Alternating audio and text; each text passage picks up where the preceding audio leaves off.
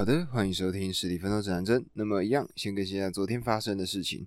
那昨天呢，去了士林夜市一趟，然后呢，在士林夜市那边呢，有一家尹家拉面，然后呢，在台北呢，算是一间挺有名气的拉面店。那当时呢，看到 Google Map 上面呢，写说忙碌状况是还好的，也就是不会大排长龙，所以呢，那时候呢，就特别跑去了这个地方排队，然后呢，就进去点完餐，就坐在那边。那后来呢？上菜了，那其中一份呢是浓厚牛骨白汤拉面，还有呢黄金鸡汤拉面。那上面的肉呢是猪肉，啊除此之外呢还点了一份拼盘。那这份拼盘呢上面有鸡肉，有猪肉。那整体来说呢非常的好吃。它的汤呢浓郁，但是呢不会味道过重，不会一直想要喝水。那除此之外呢它的肉非常的嫩，咬下去呢它的这个油花就会跑出来。那整个嘴巴呢就会充满这个味道，我觉得非常推荐给喜欢吃拉面的朋友。那么在跟他们的店员闲聊的过程中呢，才知道说哦，原来这个尹家拉面呢，它的老板其实同时呢也经营了很多间其他的日式拉面店或者是日式咖喱饭店。那听到呢就觉得哎，还挺酷的。就是我们呢以为我们在吃的是不同家，但实际上呢，我们都是把钱送给了同一个人。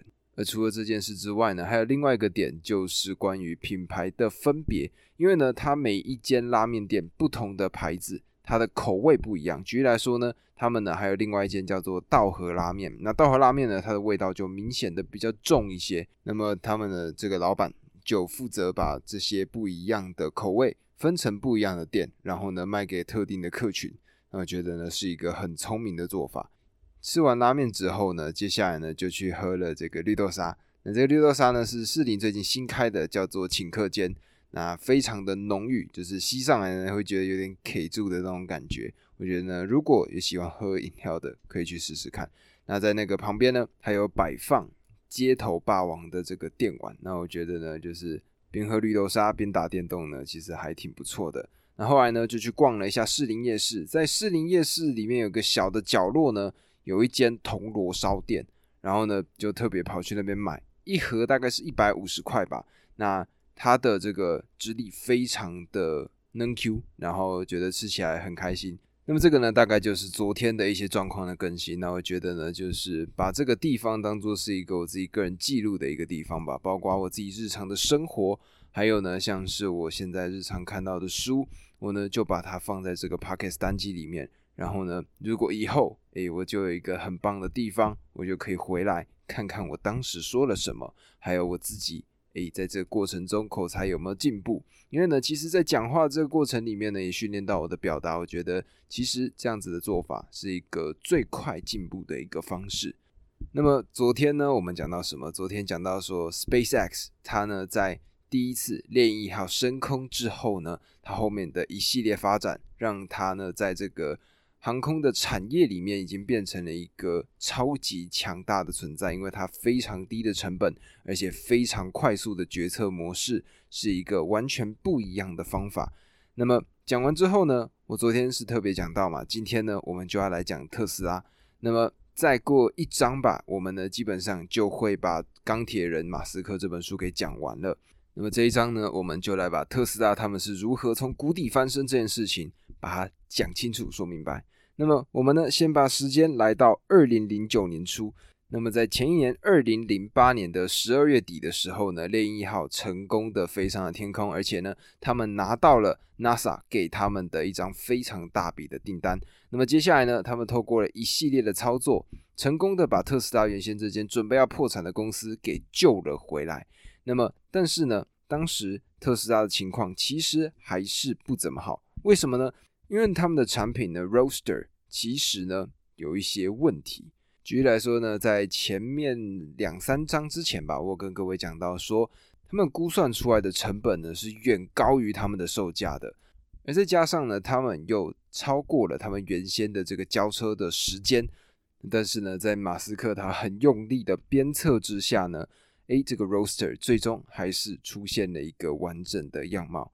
那么，因为电动车呢这样子的产品还是非常的新颖嘛，所以呢，能够接受这样子新潮思维的人呢，当时诶就有一部分开始使用 Roadster 这台车子。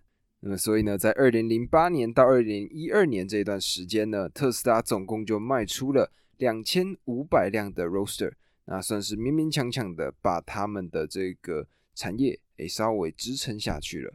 与此同时呢，马斯克他正在做的第二件事情，就是特斯拉的新的一个计划。这计划的代号呢叫做“白星”。这个计划的目标呢是这样子的：原先 Roadster 呢是一台组装车嘛。所以它的问题会是什么？它的问题呢，就是它必须要找各式各样不一样的代理商，然后不一样的承包商，最终呢组成一台车子。但是因为每一个零件它都有互相需要整合的问题，自然而然的这台车它就会有很多的状况没有办法解决。那么白星这个代号的计划要准备产出来的这个产品，它的特色呢，就是它。从头做起，完完全全都是靠特斯拉自己来做制造。而在听 Podcast 单集的你呢，如果听到 Tesla 他们呢要自己制造这些车子的话，你会觉得，哎，那就是自己制造嘛，应该还好吧，没有什么问题吧？但是呢，我们来看一下业界的情况跟特斯拉他们的状况。大的车厂呢，他们如果做一台车，可能呢大概花的是十亿美元。而且呢，花的这十亿美元呢，还要动用数千人来设计，才能让一台新的车上市。但是呢，特斯拉它催生的 Model S，也就是这台白星，它计划出来的产品的时候呢，完全没有这些资源。根据它内部的员工的一个说法呢，就是说，特斯拉最初目标是每年建造一万辆的 Model S，并打算以大约一点三亿美元的预算。那各位刚刚前面看到的是十亿美元跟一点三亿，这个就差了快十倍了吧？那么来达成呢这个目标，包括设计、制造和取得必要的制造机械，用来冲压车身的一些零件。那么这样子的构想呢，其实源自于什么？源自于 SpaceX。因为 SpaceX 呢，他们原先的承包商是航太产业嘛，那航太产业的这个效率呢，真的是慢的可以。那他们就觉得说，诶，看到这样子的情况呢，不如全部都靠自己，那靠自己呢最好。所以呢，他们呢，这个马斯克他就规定说，特斯拉的这些东西都尽量自行制造。那么，如果要建造一台车，你总得需要有一个参考的车型嘛。所以呢，当时特斯拉他们呢，就员工买下了一台宾士的 CLS。那这台 CLS 呢，他呢就觉得说，诶，坐起来特别的舒服，然后呢，整体的感受。都是他们想要的，所以呢，他们呢就以 CLS 的这个整体的车型，还有它的内部的这个空间为一个基底，那想要呢去制造出一台跟这种感觉比较相近的车子。那这个 CLS 给的呢是可能是内部的部分，那么外部呢，外部的部分呢，马斯克呢他希望这台车看起来给人家的感觉是一种性感的感觉。那么对此呢，马斯克呢他就找来了一个人。这个人呢，他的名字叫做豪森。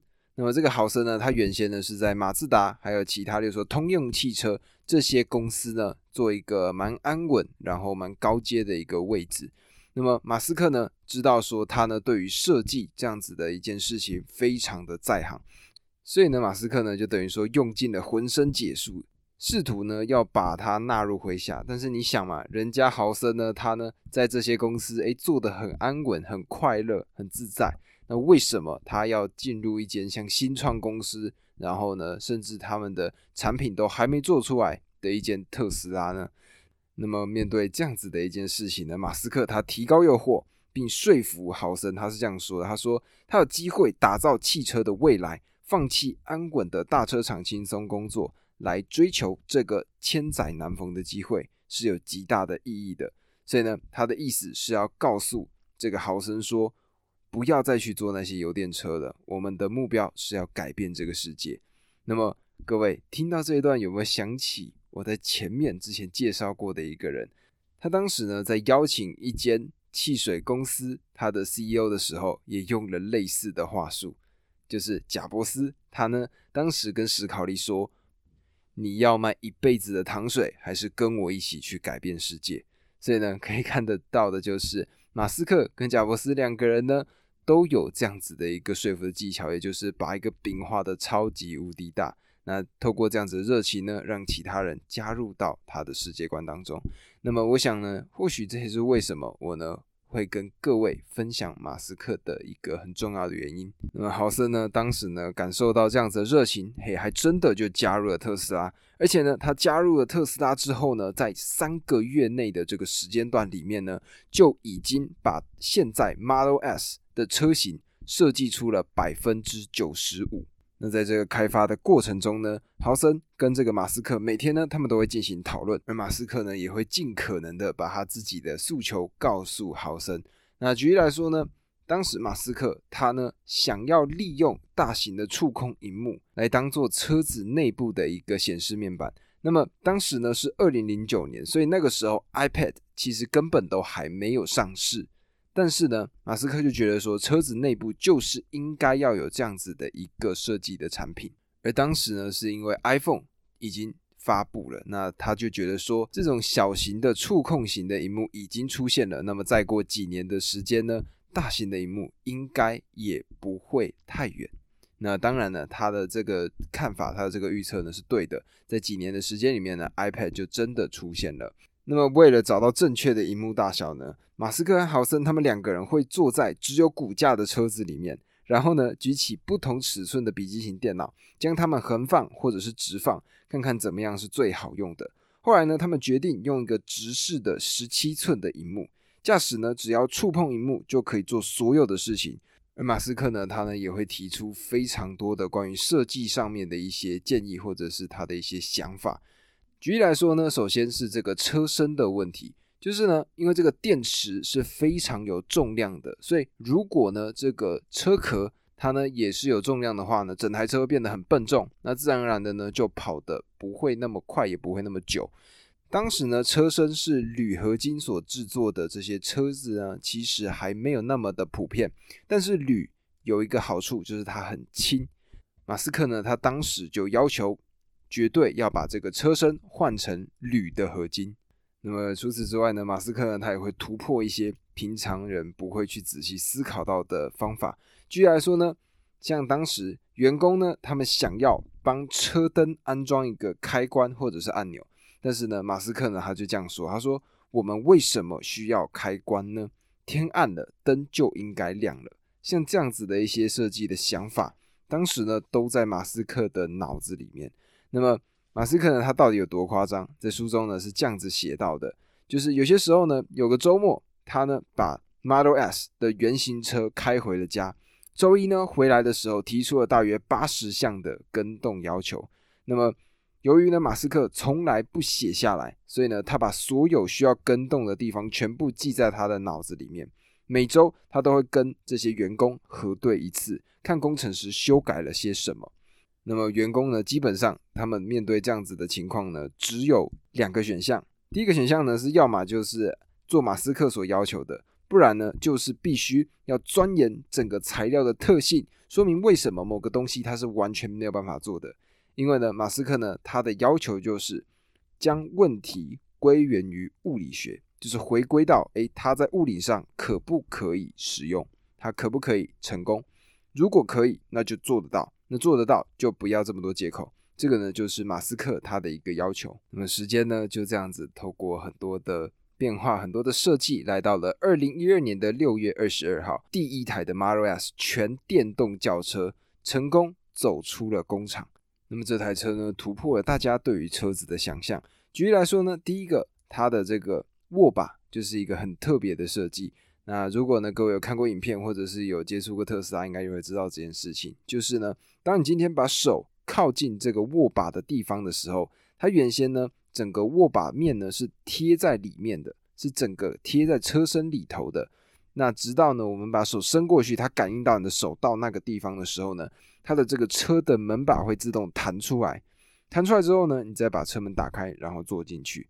那这个呢是马斯克他们呢想了很久做出来第一个非常特别的一个想法，而坐进车子里面之后呢，十七寸的触控荧幕呢就直接在你的面前，那在这个面板上呢，里面就会有所有你跟这个车子相关的每一个按钮，而且呢启动车子不需要转动钥匙或者是触碰任何的按钮，驾驶坐在椅子上的重量，加上形状像是 Mini Model S 的这个感应钥匙，就可以启动这个车辆了。然后呢，这辆车它的重量呢非常的轻，因为呢它使用的是强度更高的铝合金的材质。那么它当时的这个安全评级呢是全美国最高的。而其实呢，我之前呢对于这种电动车也是有一个疑问，就是。它其实只是转换了一个流程嘛。以前呢，是你呢把油加到了车子里面，然后呢车子转动之后，那给这个车子动力。但是它呢跟这个电动车一样嘛，电动车它就是充电，然后呢车子的这个电能给这台车子这个前进的动力。那两件事情，一个呢是燃烧石油，另外一个呢是你先在发电厂里面把这个电透过各式各样的，例如说。火力发电或者是核能发电这些东西，然后呢，再把这个能量传送到，例如说他们的这个充电站。虽然没错，两个的方法不一样，但是在我当时的角度里面看呢，我会觉得说，那两个其实都一样在伤害环境啊，就是只是地点不一样而已。那后来呢，我在看了这本书才知道说，哦，原来为什么电动车呢被号称叫比较环保，其实最重要的部分是在这里的，也就是呢，吃油的这些车子呢，他们。在这个运转的过程中，只有大约百分之十到百分之二十的效能会变成推进的力量，大多数的能量大概是七十帕左右会变成热耗损，其他的呢则是成为冷却耗损，还有机器的耗损，例如说被风的阻力、刹车和其他机械功能消耗掉。相较之下，Model S 它呢大概只有十二个可动的零件。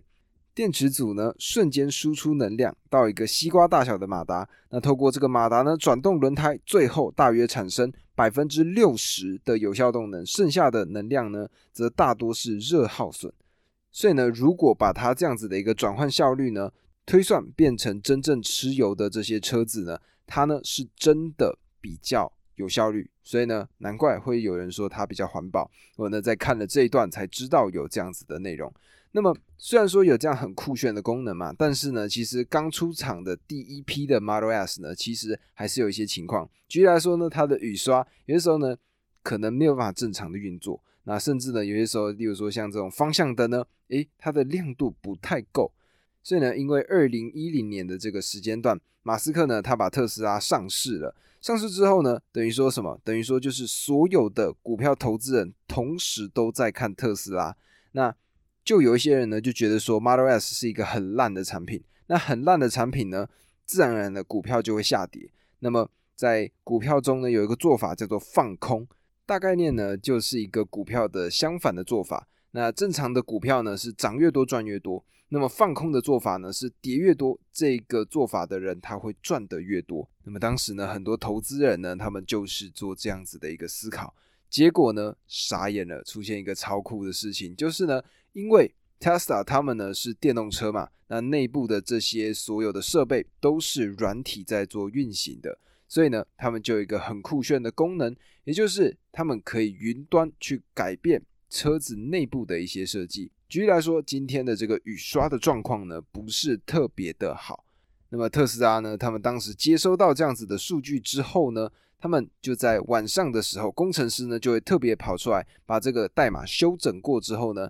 那就请这些 Tesla 的车主把他们的车子开到空旷一点的地方，然后呢，他们可以去接收网络的一个地方，然后就把这个新的软体灌进去。灌进去之后呢，诶，车子的雨刷呢就恢复正常了。所以呢，很多时候这些车主呢，他们可能晚上的时候呢回报完问题，然后呢，隔天就像魔法一样，这些他们原先认为的故障的问题就迅速的修好了。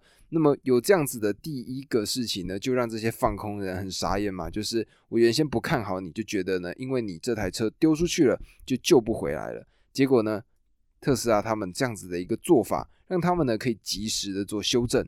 那除此之外，马斯克呢他的下一个做法，让两边不管是支持他的或者是反对他的，都惊掉了下巴。什么呢？就是他的充电站。原先呢，这些投资人呢，他们的想法就是觉得，哎，这些电动车呢，哎，如果要充电，那是不是就跑不了长的距离？但是呢，马斯克呢，他当时也想的特别的远，就是把这个充电站给架设好，在美国的西部，基本上很多的地方都有特斯拉的充电站。那么这样子做法呢，自然而然的，很多原先看空特斯拉的这群人呢，就赔到爆掉了。而且相对应的呢，Model S 呢，它也正式的起飞，也就是特斯拉呢，再也不像之前一样是一间摇摇欲坠的公司了。他们呢，真真正正的成为了汽车业一个不可忽视的存在。那么在后续几年呢，他们还创造了什么车款？举例来说，像是 Model X，也就是他们的一个运动型的修旅车。那如果各位有看过的话呢，就是我觉得还有个很酷的一个功能，就是它的后面后车的地方的两个位置，它的这个车门打开呢，是有点像老鹰的这个样子，有点像是跑车打开的时候。往上打开的样子，那我觉得呢，这个造型很漂亮。那么，包括呢，像除了 Model X 之外呢，还有像是近几年一台非常特别、造型很怪异的车子，叫做 Cybertruck。那这些呢，都是特斯拉后来做出来的产品。而如我们所见的呢，就是在经历了一系列的磨难之后，特斯拉跟 SpaceX 两间公司从原先基本上都准备要倒闭。变成了两家完全不可忽视的非常重要的企业。那这个呢，就是马斯克他呢贯彻他自己的理想，那透过呢底下一群非常能够听着他的一个方向，然后完完整整执行这些事项的人们，创造出了两个非常重要的企业。那么这本书呢，在后面呢，它其实还有最后的一个章节。那么我还在思考，说明天呢，是不是要介绍它？那么一样对我来说呢，就是有些书呢，我觉得它有这种分章节，我可以好好的跟各位做介绍的书呢，我呢就会用这样子的形式跟各位做讲解。那么当然也有一些书呢，就是我觉得单一个单集，我就可以把里面所有我要讲的内容全部分享给你们了。那我自己呢就会做出我自己的取舍。而最重要的呢，其实就是我自己觉得在跟各位分享的这个过程中呢，我就可以看到一个不一样的人。那透过他的角度去看这个世界，我觉得呢，这是一个啊不一样的看法。我觉得这就是看传记给我的一个比较深刻的感受吧。那么明天呢，诶，我再决定一下我会怎么样做。如果呢最后一个章节我觉得很有价值，我呢就会分享给你们。那如果呢看一看，我觉得基本上我的介绍到这边就已经把马斯克他前期的这些故事都告诉你们的话，那我就觉得说，嗯，明天呢可能就要换书了。所以呢，以上这个呢就是今天的单集。那么希望呢各位如果喜欢这个单集的话，记得帮我按下关注，然后分享给你身边的朋友。如果有任何的看法、任何的建议，欢迎呢在 Pockets 留下五星好评，或者呢在啊 Spotify 的问答下留下你的看法。那么这个呢就是今天单集，我们明天见，拜拜。